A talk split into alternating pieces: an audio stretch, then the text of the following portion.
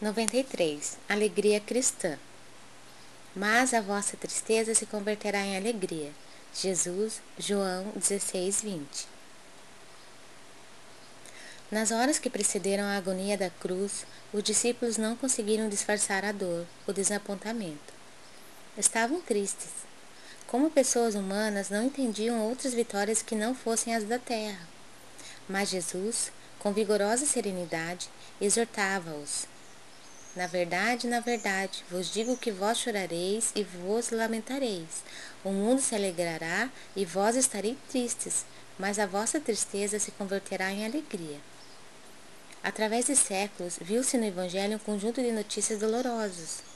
Um Salvador abnegado e puro, conduzido ao madeiro destinado aos infames, discípulos debandados, perseguições sem conta, martírios e lágrimas para todos os seguidores. No entanto, essa pesada bagagem de sofrimentos constitui os alicerces de uma vida superior, repleta de paz e alegria. Essas dores representam o auxílio de Deus à terra estéril dos corações humanos.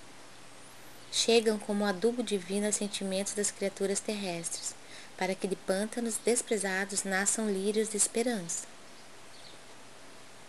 Os inquietos salvadores da política e da ciência, na crosta planetária, receitam repouso e prazer a fim de que o espírito chore depois, por tempo indeterminado, atirado aos desvãos sombrios da consciência ferida pelas atitudes criminosas.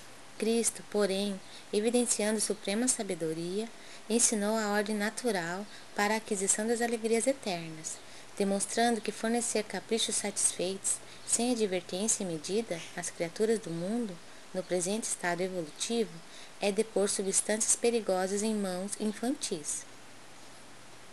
Por esse motivo, reservou trabalhos e sacrifícios aos companheiros amados, para que se não perdessem na ilusão e chegassem à vida real com valioso patrimônio de estáveis edificações.